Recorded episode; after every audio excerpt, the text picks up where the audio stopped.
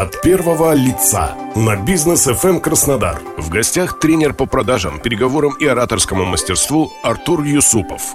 Здравствуйте, у микрофона Олег Тихомиров. Продажи – это главный пункт назначения любого бизнес-процесса. О том, что такое продажи, как правильно продавать, как стать великим продажником, об этом написаны горы книг, сказаны миллионы слов и сняты пару-тройка приличных фильмов. Сегодня и мы хотим внести свою лепту в копилку человеческих знаний о продажах, потому что в гостях у программы «От первого лица» Артур Юсупов, тренер по продажам, переговорам и ораторскому мастерству. Здравствуйте, Артур.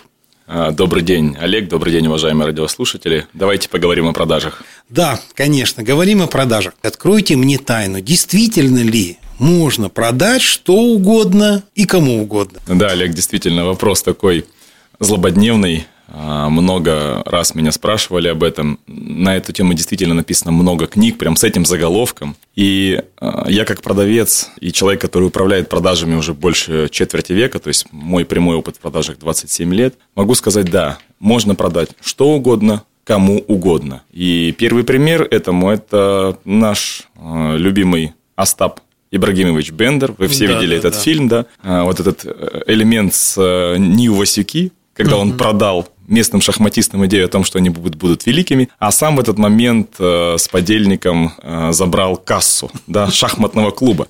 А единственное, что продажа – это инструмент, это механика, э, то есть которой, пользуясь которой, ты действительно можешь уговорить любого. Ну, а дальше уже вопрос, собственно, этики, я правильно понимаю? Именно, именно в этике все и дело. Э, происходит то, что мы продаем, все, что нам дали продавать. Мы просто продаем. Да. И потом, когда ты уже вникаешь в суть продукта, понимаешь, стоп, это продавать нельзя, и вот тут уже мораль, этика и так далее. Поэтому на ваш вопрос, да, действительно можно продать что угодно и кому угодно, но лучше, чтобы продавец перед тем, как продавать, вник а что же он будет продавать? Я вспомнил одну историю, которую прочитал э, еще в начале 90-х годов на заре, по большому счету, российского бизнеса, там у одного бизнесмена, который торговал обувью. Угу. У него берут интервью. Он рассказывает, какая замечательная обувь, видимо, коммерческое было интервью. Вот все это он красноречиво рассказывает, потом корреспондент у него спрашивает, скажите, пожалуйста, а вот на вас сейчас та обувь, которую вы продаете? Он говорит, ну вы что, на мне итальянская обувь.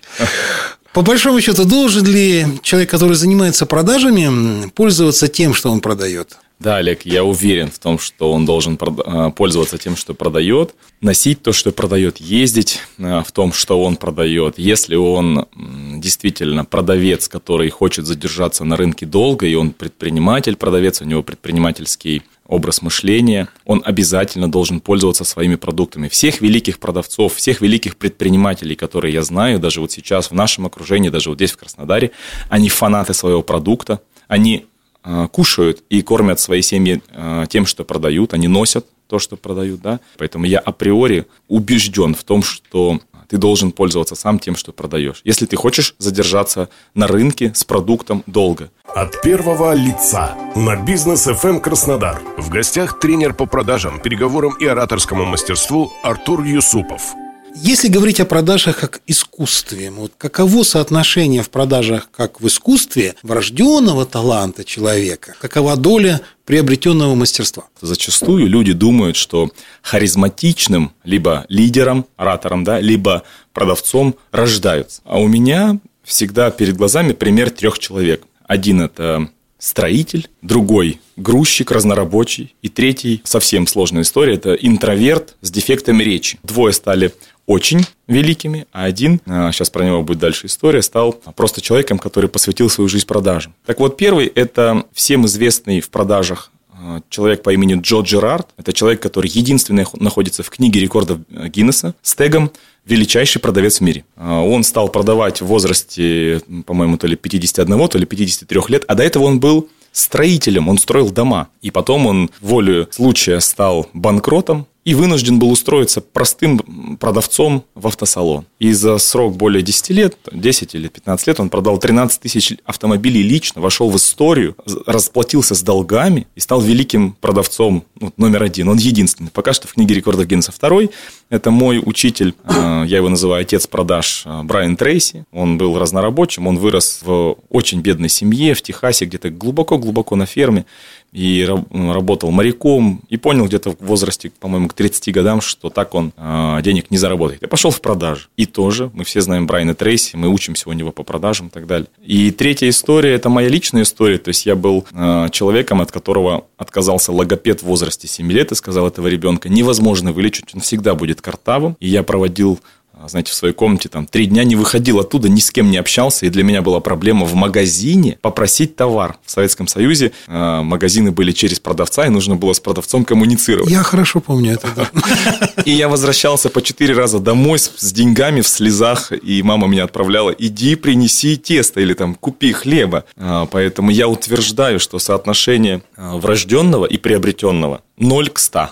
Все навыки в продажах можно приобрести – есть ли в продажах творчество? Или это все-таки все очень зарегламентировано, вам все объясняют, скрипты пишут, что говорить, куда ходить и как одеваться? Есть ли там место для самореализации? В, в продажах очень много места для творчества, для самореализации. Конечно, большая часть у нас, у нас заскриптована. Конечно, да, то есть у нас есть скрипты, определенные речевые модули, открытие разговора, закрытие разговора, а, презентации и так далее. Но это, знаете, как в хорошем театре. Вот я вам задам вопрос. Есть ли в театре место творчеству? Вот ответьте мне на вопрос. Ну как, вообще это очень творческая профессия. Хотя да, там и текст уже написан, и режиссерские указания розданы, да? Конечно, то есть э, и сама фраза скрипт, угу. она подразумевает собой сценарий, то есть. Э, Конечно. И я всегда сравниваю должность режиссера с должностью руководителя отдела продаж, потому что что здесь, что там, он э, просит своих сотрудников выучить наизусть скрипт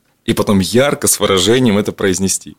Но что в театре, что в продажах есть элемент, когда ты не можешь работать по скрипту, ты отходишь от скрипта. Либо ты забыл скрипт, да, либо ты просто включаешь импровизацию. И творчества там очень много. И сам по себе, само по себе написание скрипта продаж – это уже чистейшее творчество, потому что ты тут выступаешь как писатель. Ты э, берешь слова и э, строишь их в таком порядке, что это получается такая фигура речи, что человек слушает и говорит, что ж вы мне раньше не сказали. Угу. Я уже там троих или четверых э, продавцов послушал, и только вы мне объяснили, насколько мне это нужно. Спасибо вам большое. И вот, как знаете, вишенка на торте говорят, вы продавец от Бога. И вот это я считаю чистейшим элементом творчества. Поэтому творчества в продажах очень много. А, было бы желание, как говорится. От первого лица на бизнес FM Краснодар. В гостях тренер по продажам, переговорам и ораторскому мастерству Артур Юсупов.